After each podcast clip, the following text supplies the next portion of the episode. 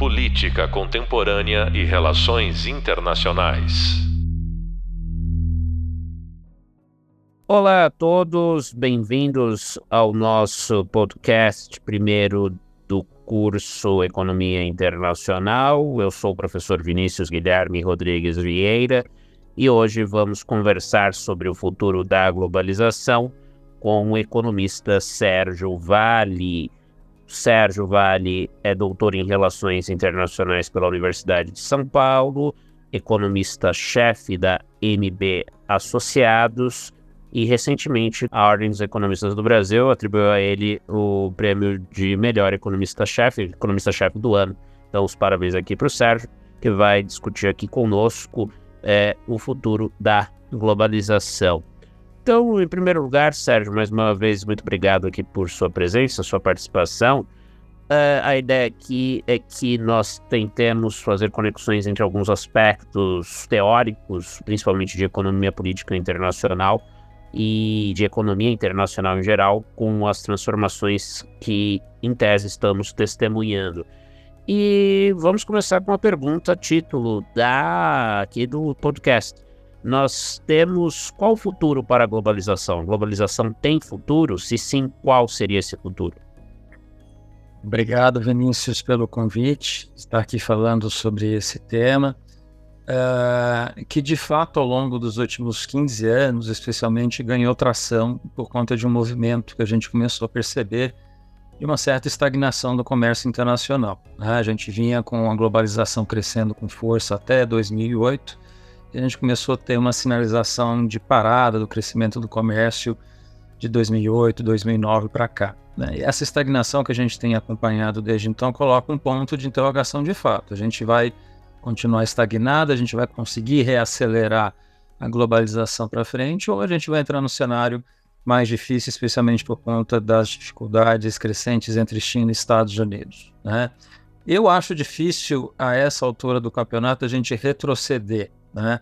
A gente não está falando mais de um tipo de comércio que era feito 100 anos atrás, em que você produzia praticamente tudo dentro do país, você exportava o produto final, você tinha mais facilidade, talvez, de separação de comércio entre os países. Hoje, as cadeias, por mais que não sejam totalmente integradas em muitas delas, há uma, um grau de integração significativo quando a gente vê a maior parte da produção industrial ao longo das últimas décadas. Então é difícil imaginar que você vai ter uma reversão completa disso. Em que pese é, esse processo que a gente está vendo acontecer ao longo é, dos últimos anos, colocar essa dúvida se de fato a gente vai conseguir evitar essa estagnação que a gente está vendo acontecer agora, ela, ela de fato entre num caminho mais perigoso. Né? Porque a gente tem um mundo que está mais caro, o custo de produção uh, especialmente nos países que foram líderes uh, nessa globalização mais extensiva até 2008. Esse custo está mais elevado, se pensar a gente principalmente uh, em China, né, que teve uma grande reversão de custo de mão de obra, especialmente nessa última década. A gente tem um cenário justamente de divisão, de polarização maior agora entre os dois grandes players, Estados Unidos e China, que coloca também uma divisão importante em termos é, especialmente de produtos de alta tecnologia, como é que vai ser essa divisão e como é que vai ser essa produção desses segmentos ao longo dos próximos anos. Então a gente tem um cenário em que, por mais que haja dúvidas em relação a alguns pontos importantes, é, é difícil pensar que você vai conseguir retroceder é, por conta de uma indústria que está extremamente integrada, especialmente em alguns casos, como é a parte de inteligência artificial, de robótica, enfim, toda a parte mais tecnológica, a gente sabe que é, desintegrar ou voltar a uma cadeia mais vertical de produção vai ser praticamente impossível. O que os Estados Unidos produz, o que a Holanda produz, o que Taiwan produz, o que a China produz, vai ser difícil você ver esse tipo de produção que, a, que acontece em cada um desses países, você conseguir produzir na mesma eficiência, na mesma qualidade, com o avanço que a gente vai precisar ver acontecer nos próximos anos, num determinado país ou num determinado grupo de países muito próximos. Eu acho que a gente é tudo que está acontecendo na pandemia pós 2008, China e Estados Unidos, na verdade parece fazer com que a globalização imploda, mas na verdade faz com que os players e não os países, mas as empresas tenham que se sofisticar nessa globalização, né? Que ela tenha um cenário de que, olha, eu não consigo mais eventualmente produzir ou exportar para um país específico, ou trazer de algum país específico, eu vou ter que ampliar meu leque de produção, meu leque de importação, meu leque de fornecedores. Né? De fato, desde a pandemia e por conta da pandemia, a gente viu isso acontecer. Então, por mais que tenha essas dificuldades, as empresas elas buscam eficiência e esse buscar custo mais baixo vai fazer com que eh, sequencialmente elas continuem produzindo e procurando alternativas que sejam mais baratas. Então, achar que a globalização vai acabar e você vai produzir tudo muito próximo do seu país que está demandando e ponto acabou, a história não vai ser tão simples assim. As empresas vão continuar procurando players países que são é, produtores com baixo custo para conseguir fazer essa produção final ser a mais barata possível. Então, assim, acho que tem esperança para a globalização. Talvez uma globalização diferente do que a gente viu no passado, mas na verdade ela tem um potencial de ser até mais espalhada, como eu falei. Né? Você colocar mais players, colocar mais participantes nessa globalização em relação ao que a gente viu no passado. Pode ser um pouco poliana, mas me parece que é uma saída em que é, a gente consegue ver um cenário um pouco mais atraente do que a gente está passando agora. Que é um cenário divisivo, que é um cenário de tensão, mas eu acho que por conta da força da economia, da busca de eficiência, eu acho que a gente vai acabar conseguindo é, é, um resultado mais interessante aí pela frente. Vamos tentar, Sérgio, trazer um pouco de conexão com aspectos teóricos, na medida do possível, claro. Lembrando que nós estamos aqui falando para um curso de economia internacional, mas o viés adotado é de economia política internacional. Muito se fala do retorno do papel do Estado, que seria um ponto de vista realista, até mesmo mercantilista, em contraponto ao ethos, ao espírito que dominou a grande era da globalização no pós-Guerra Fria e, como você bem colocou, até os últimos 15 anos atrás, quando, pós-crise de 2008, tivemos aí é, essa estacionada né, no movimento de globalização. Então, a perspectiva liberal teria é, aí ficado de lado nesse processo. Você concorda com isso? Nós estamos vivendo num mundo mais estado-cêntrico ou o liberalismo econômico, político ainda tem espaço nas análises sobre como o mundo vai estar configurado nos próximos anos? Esse é um ponto importante, Vinícius, que talvez a gente está entrando, e na verdade tem vivido isso ao longo dos últimos anos, um dilema muito grande. Né? Um, um mundo em que a geopolítica, os estados se tornaram cada vez mais relevantes, né? num ponto em que a economia talvez perdeu um pouco da centralidade que ela tinha até anos atrás, né? Você para exportar e você para investir em outros países, você não olha só mais eficiência econômica, você tem que olhar um pouco também a característica política do país que você está indo. Né? Isso não era um tema tão recorrente assim 10, 15 anos atrás, ficou mais intenso agora. Então, certamente a política, a geopolítica interessa e é extremamente importante nesse sentido. Ao mesmo tempo, eu tenho a impressão que a economia continua sendo central, apesar da geopolítica né? Porque você tem um cenário que buscar custo pelo lado das empresas, por mais que seja é, é, complicado pensar nisso nesse mundo mais dividido agora, vai continuar sendo a tônica, vai continuar ser um centro de atenção dessas empresas para conseguir o, o, custo mais baixo possível para conseguir vender da melhor forma possível. Então eu diria que essas duas forças vão andar em conjunto, muito, é, muito provavelmente em distensão, né, em estresse permanente, a questão geopolítica, por exemplo, colocando em dificuldade países uh, que estão no meio do caminho, que têm uma atração econômica para um lado ou para o outro, mas e que não se pode colocar uma centralidade política, como é o caso do Brasil. A gente não pode ficar de um lado nem de outro. Né? A gente tem que, por conta é, do, da nossa posição econômica, a China é importante, mas também da nossa posição geográfica e histórica, os Estados Unidos é importante. Então, não tem espaço para a gente tomar partido completamente, né? Eh, e nesse sentido, a parte econômica, né, olhar as empresas para onde que elas vão exportar, de onde elas vão importar, vai andar no caminho mais tortuoso, porque por mais que você comece a ter um pouco mais de estresse por conta dessa questão geopolítica, essas empresas vão ter que continuar vendendo para a China. Não tem muita alternativa para qualquer outro lugar que seja eventualmente mais autoritário é, sendo que a gente não é autoritário, a gente está próximo de países que são democráticos e tem uma estrutura política diferente. Quer dizer, a economia aqui no final vai continuar falando mais alto nesse sentido. Quer dizer, as forças políticas vão estar presentes, mas a economia vai continuar é, dominando de certa forma para quem você exporta e quem importa. E num caso mais extremo, como foi ano passado, no caso da Rússia, aí é outra questão. Teve uma invasão, as empresas americanas, empresas europeias, empresas estrangeiras é, é, na Rússia naquele momento tiveram que sair por uma questão é, política incontornável para elas, não tinha alternativa. Né? A gente não está falando dessas questões extremas, eu acho difícil a gente é, considerar, Vinícius, esse cenário tem sido muito colocado que a geopolítica agora que manda, né, a geopolítica que é dominante, até certo ponto. Né? A economia, eu acho que ainda ela vai falar mais alto, porque as empresas elas não vão poder é, totalmente deixar a questão de custo de um lado para pensar só na parte geopolítica. Por mais que a gente esteja vendo um pouco acontecer isso nos últimos anos, um pouco desse caráter mais é, de olhar essa questão geopolítica, se o país é autoritário ou não, enfim, isso está entrando um pouco mais na tônica. Mas eu, eu tenho a impressão é, de conversar e, e, de todos os players que a gente conversa que essa questão do custo e de produção mais barata vai continuar sendo o carro-chefe. Acho que é inescapável. Ainda em relação a essa questão da tensão entre Estado e mercado, se de fato há uma tensão entre aqueles que governam e aqueles que, no fim das contas, dão um direcionamento do mercado, ou seja, os atores, as empresas privadas, nesses últimos 15 anos falou-se muito no retorno né, do papel do Estado, seja em regimes mais democráticos, seja em regimes mais autoritários. Como você vê o Estado desempenhando um papel nessa nova fase da globalização e qual seria esse papel? Olha, de novo eu vejo aqui uma complicação, Vinícius. O Estado tem um papel aqui importante nesta questão geopolítica.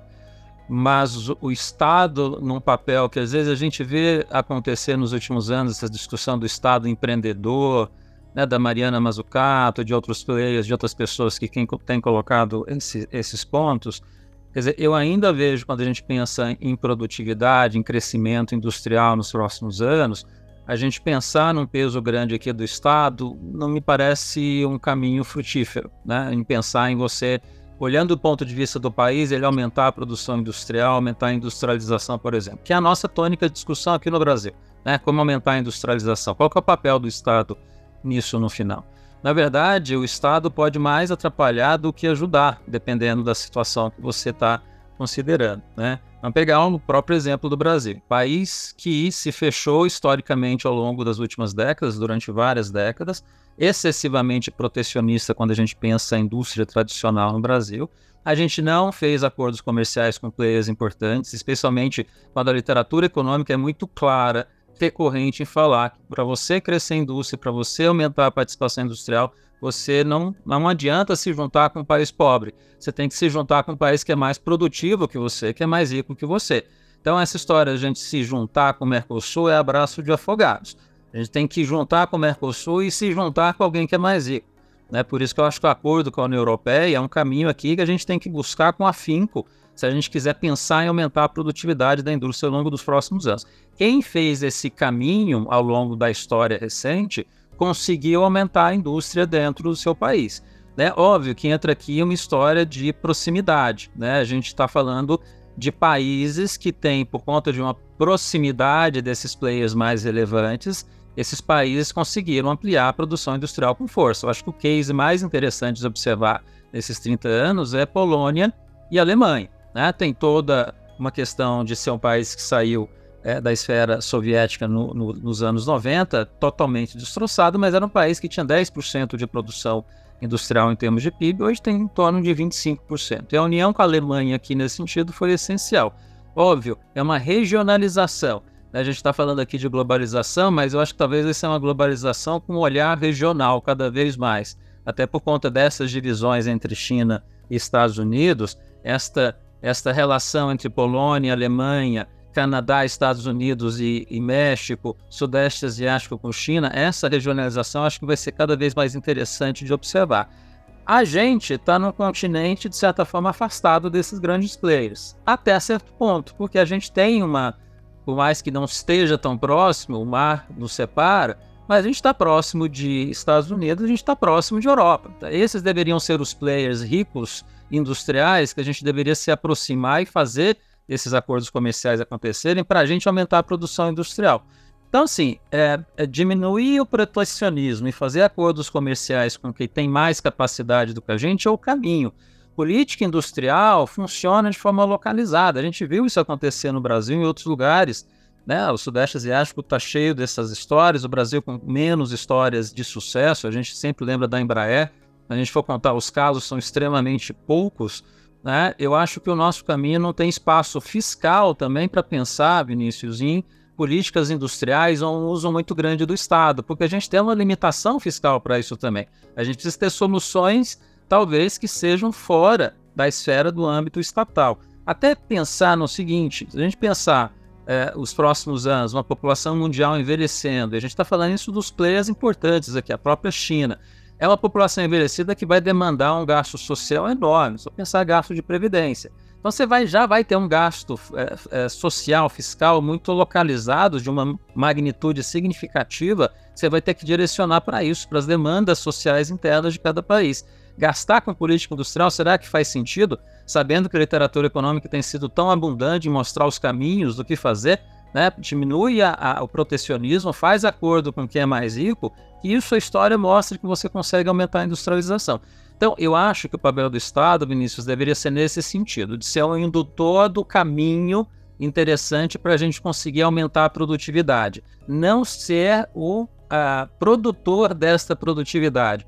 É um pouco um perigo que eu vejo que a China está caminhando. Né? A China, por conta dessa centralização política, né, querer fazer um caminho de centralização de produção industrial com um peso muito grande do Estado e a gente sempre fica naquela dúvida, né? O Vale do Silício estatal, será que vai funcionar? Espalhado pela China, vai conseguir ter o grau de produtividade, de destruição criativa schumpeteriana que a gente viu acontecer ao longo da história das últimas décadas em Europa e Estados Unidos?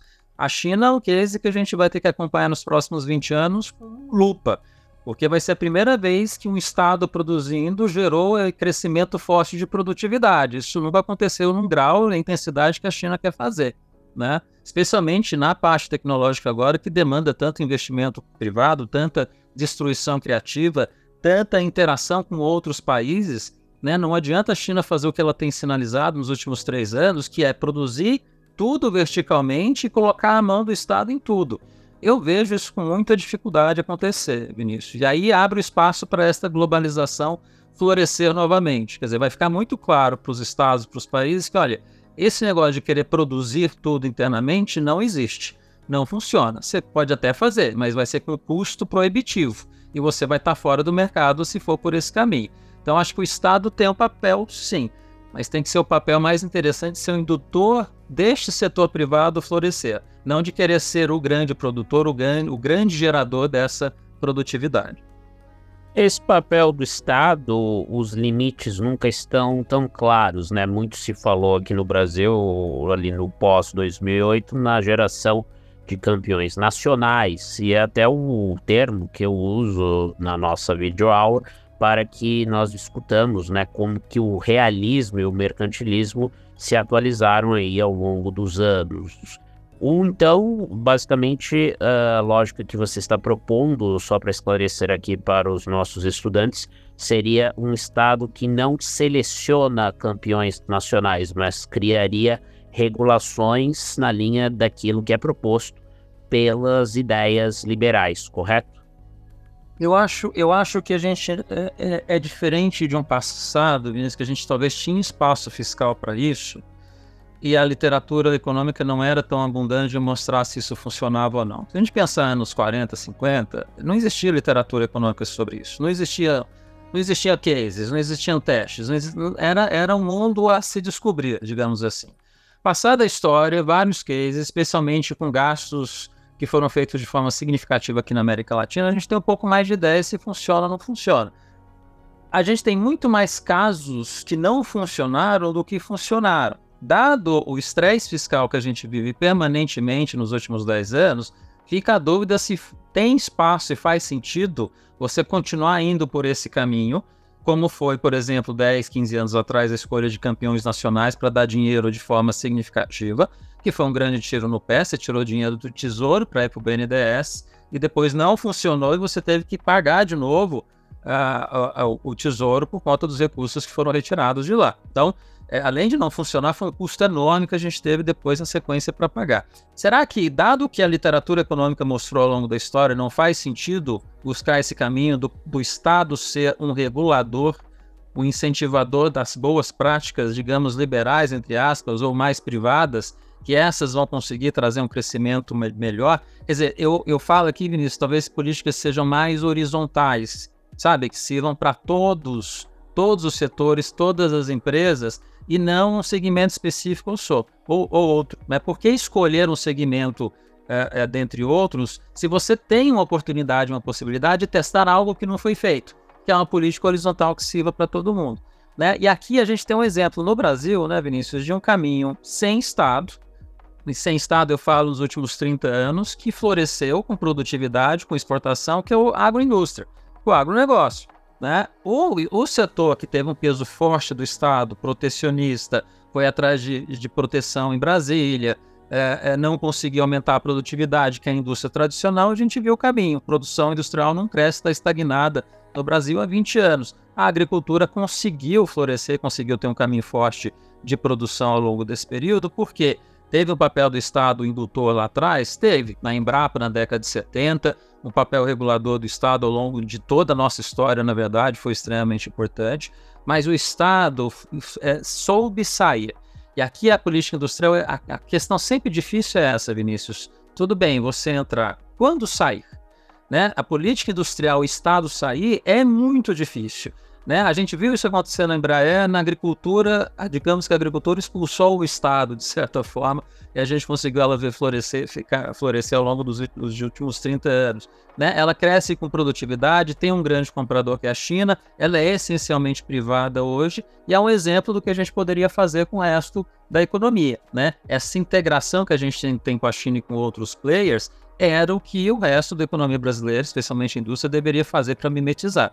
E aqui fica muito claro, né? O papel do Estado hoje, que talvez lá atrás, no caso da agricultura, tinha sentido você pensar em Embrapa, eram tempos brutos para todo mundo, digamos assim. Hoje a gente não tem condição de surgir com uma Embrapa, por exemplo, né? Eles criaram uma Embrapa da produção industrial, do setor industrial, mas no mundo que está muito mais avançado tecnologicamente, a gente está extremamente atrasado comparado com outros players, né? Lembrando, a década de 70 a gente estava próximo da Coreia do Sul, hoje a gente está completamente distante. Será que faz sentido essas políticas ainda são localizadas, industriais dessa forma? Ou será que não vale, nesse momento, a gente pensar numa coisa diferente? Vamos horizontalizar? Vamos fazer práticas regulamentares regulamentares que sejam para todo mundo, e aí você consegue nisso identificar quem vai conseguir ter aumento de produtividade, quem vai sobreviver, não tem jeito, eu acho que esse é o caminho. Porque, de novo, Vinícius, se lá atrás tinha recursos fiscais, eventualmente, para a gente fazer isso, hoje não tem mais. Né, a gente acabou de ter um estudo sendo divulgado pelo Ministério do Planejamento. O grau de subsídios no Brasil bateu recorde ano passado, quase 600 bilhões de reais, é quase 6% do PIB que é dado em subsídio no Brasil. Isto não é pouca coisa, né? Então, assim, não tem mais espaço para você colocar mais subsídio em, em um país que já tem um grande grau de subsídio. Né? Vamos buscar outra, outras alternativas, que eu acho que é o caminho que a gente precisa fazer, e testar, na verdade. O Brasil, de fato, é um caso bastante interessante para ilustrar os limites da ação do Estado, qual ação mais menos adequada, mas pensando aqui mais no plano global, Sérgio, qual o papel que você, do ponto de vista da economia, vislumbra para as organizações internacionais que no campo das relações internacionais sempre foram tidas ali nos anos 90, nos anos 2000, até talvez ali a crise de 2008, até um pouco depois da crise de 2008, como sendo fundamentais para a promoção da globalização. Falamos aqui especificamente da OMC, Organização Mundial do Comércio, né, no campo é, financeiro, monetário, o FMI, Fundo Monetário Internacional, o Banco Mundial, os organismos multilaterais. Você vislumbra alguma ação mais robusta, seja por parte desses organismos multilaterais, seja por parte de outros arranjos entre Estados, para manter pelo menos aquilo que a globalização permitiu o mundo conquistar em termos de prosperidade, em termos de integração econômica, ou o caminho não estaria mais dentro dessas organizações que são tão aí valorizadas pela perspectiva liberal em economia política internacional? Pois é, Vinícius, esse é outro tema delicado, porque são organismos, organizações que cresceram com força, se desenvolveram, tiveram um papel relevante, especialmente, o OMC ao longo das últimas décadas, né? Toda uma estrutura pós uh, Segunda Guerra Mundial que chegou ao OMC, né? Uh, mas eu diria que olhando hoje, uh, por conta desta, desta questão de uma globalização fragmentada que a gente está vendo acontecer agora, e essa disputa entre China e Estados Unidos colocando uma certa estagnação nesses organismos multilaterais, eu tenho a impressão que a gente vai cada vez mais caminhar para é, acordos que são feitos de forma, é, vamos colocar, ou regionalizada ou é, de forma bilateral ou multilateral regional, digamos assim. Né? Você faz acordo comercial entre o Mercosul e a União Europeia que é o exemplo do momento que a gente está vivendo agora, né? É, que de um certo momento lá atrás era um elemento presente importante, né? A OMC começou a aparecer com força nos anos 90 e a tentativa de soluções multilaterais gerais para o mundo inteiro, que começou a aparecer naquele momento, que era uma possibilidade, eu vejo com dificuldade isso, isso é, seguir dessa forma. Né? Acho que cada vez mais você vai ter esses acordos são locais, regionais entre alguns grupos de países, e aí fica a dificuldade. Você faz esses acordos entre esses grupos de países, ok. Você aumenta o comércio entre eles, mas como é que você faz com o resto? Acho que tem um grande risco aqui de, por conta disso, você não está englobando o mundo inteiro numa grande cadeia, você está criando pequenos clubes, nichos né, regionais, você é, aumenta a globalização interna nesse nicho, talvez, mas você acaba colo colocando um potencial de protecionismo em cima de um outro grupo, né, de um outro clube. E aí tem esse risco, eventualmente, de o protecionismo avançar, de certa forma, como a gente tem visto acontecer ao longo dos últimos anos.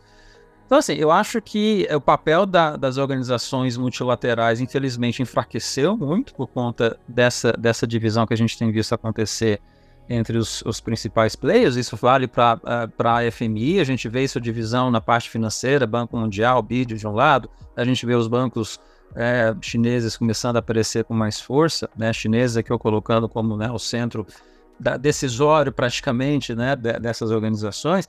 Então você tem uma divisão que está ficando muito clara né, nesses organismos, né, que foram, foram, como foram feitos ao longo das últimas décadas, tem um desafio aí sendo colocado pelo player novo que está chegando e quem está na posição, né, é um incumbente que, que são os americanos com dificuldade de poder né, do grau que a China gostaria nesse momento. Né? Isso, para mim, coloca um, uh, uma sinalização de quase imortalidade para esses organismos multilaterais. Né? Eu acho que a regionalização aqui vai se impor, na verdade já está se impondo, na verdade é algo que já existe, né? que a gente sempre existiu, na verdade, esses acordos regionais, eu acho que eles vão vir com muito mais força ao longo dos próximos anos como solução possível.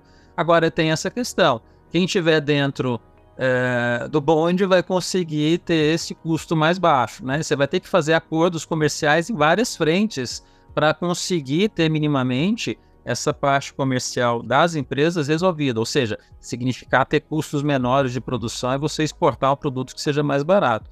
Né? Mas eu tenho a impressão que o que a gente está vendo acontecer, de 2008 para cá, que é um aumento muito grande de contestações, é, de posições estão sendo colocadas por conta de dumping que um outro país faz, por conta de protecionismo, quer dizer, as restrições comerciais que cresceram com intensidade nos últimos anos, que é uma decorrência dessa fragilização do multilateralismo, eu acho que isso se impôs. E a gente está num mundo agora que não tem um espaço político para convergir novamente. É um espaço, um espaço político ainda de divergência, talvez divergência crescente. E nessa divergência crescente, essa regionalização comercial em várias frentes, eu acho que vai ser o caminho. É, não, não consigo ver o AMC ressuscitar das cinzas aí nos próximos anos, não.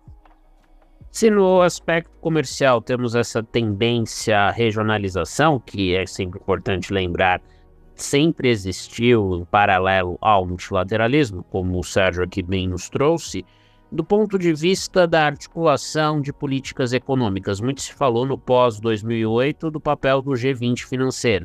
Só que, para contextualizar, o G20 é o grupo dos 19 países ali mais relevantes do ponto de vista econômico, mais a União Europeia, que tem tido encontros anuais com chefes de Estado desde 2009, desde o pós-2008. Começou com um grupo apenas ali de ministros da Fazenda, da Economia lá em 99. E muitos ali apontaram inicialmente o G20 como o foco né, da articulação de políticas é, econômicas ao redor do mundo e, portanto, da continuidade da globalização como um todo.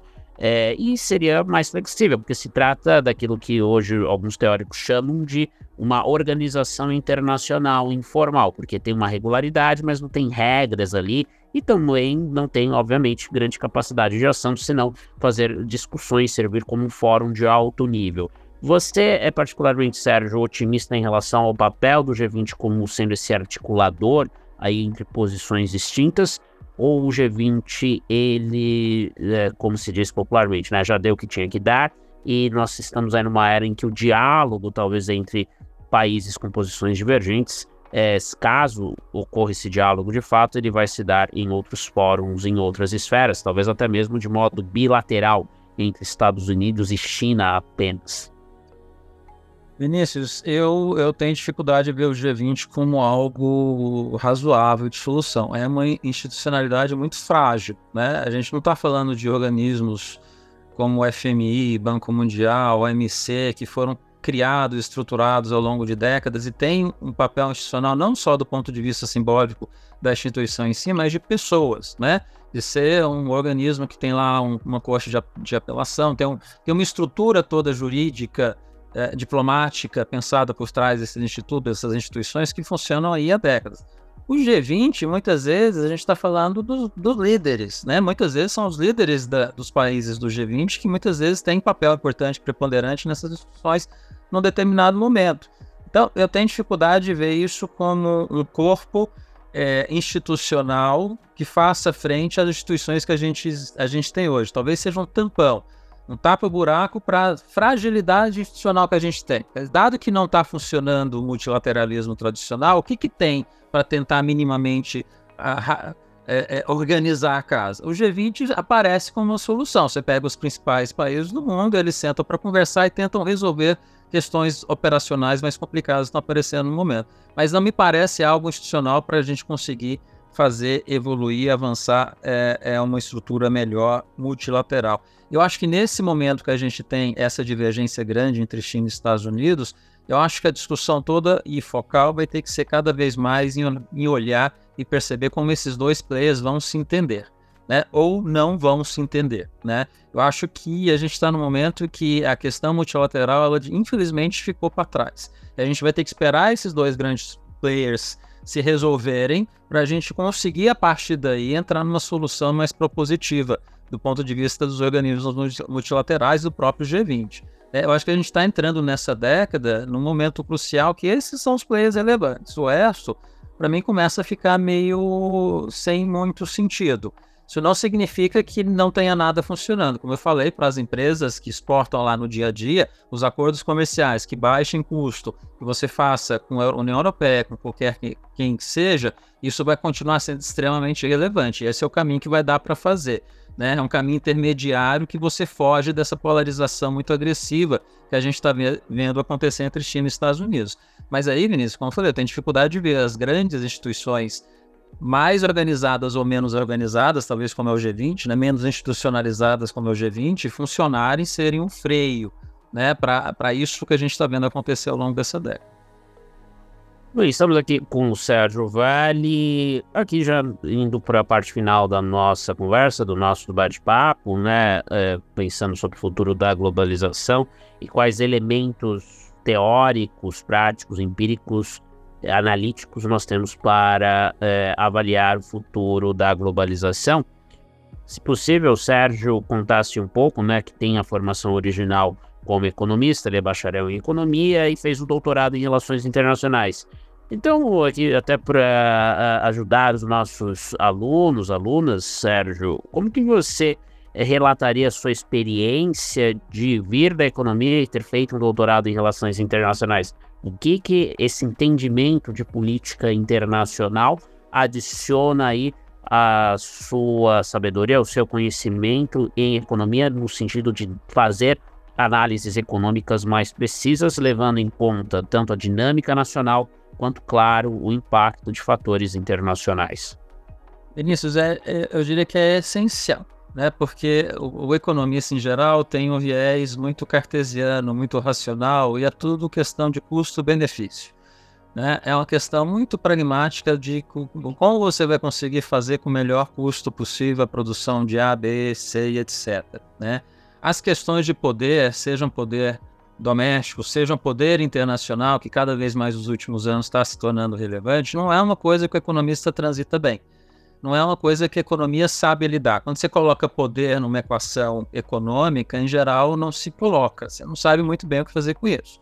Então, eu acho que é, é cada vez mais, para quem é o internacionalista ou para quem é o economista, para quem está navegando neste mundo cada vez mais integrado de disciplinas, eu acho que ter essa, essa, essa noção interdisciplinar, né, de entender que a economia por si só não vai conseguir resolver e te entender o que está acontecendo no mundo afora, mas da mesma forma também se você olhar só poder, você não vai conseguir é, entender o que, que a economia está te dando por trás. Eu acho que tem que ter é, gradativamente na formação do estudante esse olhar que é multifocal, que vai para todos os lados, né? Estudar economia com, com profundidade, estudar né, relações internacionais com produtividade, história, ciência política, enfim, ter um arcabouço muito pleno das grandes disciplinas, porque é isso que a gente vai poder ter de eh, bagagem para conseguir transitar nesse mundo é, nos próximos anos, né? com mais intensidade do que foi talvez anos 90, anos 2000, que ali a economia talvez era a senhora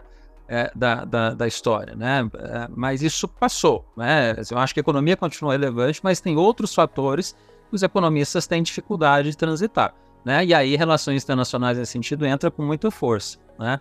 Eu acho que cada vez mais você ter essa integração dessas disciplinas para a formação do estudante nesse momento que ele está na graduação, que mais ele poder se aprofundar na relação entre essas disciplinas, entre essas, essas questões, ele vai se tornar um profissional melhor lá na frente, com certeza, né? Então, assim, focar é bom sempre porque é importante, né? Para a gente ter segurança do que vai falar lá na frente. Mas tem que abrir o olho para as outras coisas, senão a gente não vai conseguir se dar bem nesse Bem, então aqui nós conversamos com o Sérgio Vale, doutor em Relações Internacionais, economista-chefe da MB Associados, uma das maiores empresas de consultoria do país. O Sérgio lida aqui é, com questões principalmente relacionadas ao campo do agronegócio, macroeconomia, também faz muitos comentários para a mídia, CNN.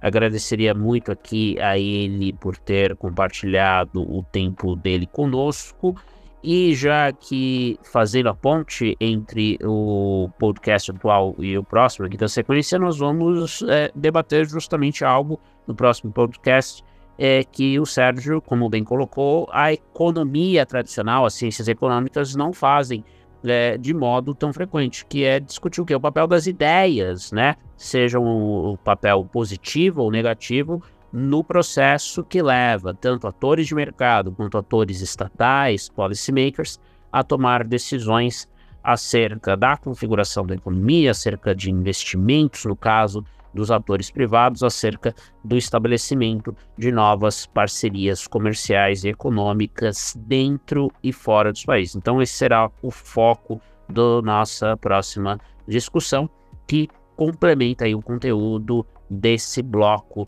é, de teorias de economia política internacional e como que elas são úteis para que nós possamos é, não apenas tomar decisões, mas é, também avaliar o estado do mundo, um mundo cada vez mais aí permeado por questões geopolíticas, questões políticas que se sobrepõem às questões econômicas, mas não que Sérgio bem colocou, é, a economia deva ser deixada de lado. Nós precisamos, claro, ainda prestar aí atenção a fatores que são é, muito mais pertinentes às ciências econômicas do que a questões políticas propriamente ditas. Então, muito obrigado pela participação, Sérgio. Uma última palavra? Não, eu que agradeço, Vinícius, pelo convite, pelo poder conversar com coisas diferentes do dia a dia da consultoria. É, eu fico agradecido aqui. Espero ter sido útil aos alunos. Tá bom. Sem dúvida será. Muito obrigado, Sérgio, mais uma vez. Então, nos vemos no próximo podcast sobre o papel das ideias é, na análise e na descrição e também, claro, na tomada de decisões acerca é, da economia e da política internacional. Até mais. Política Contemporânea e Relações Internacionais.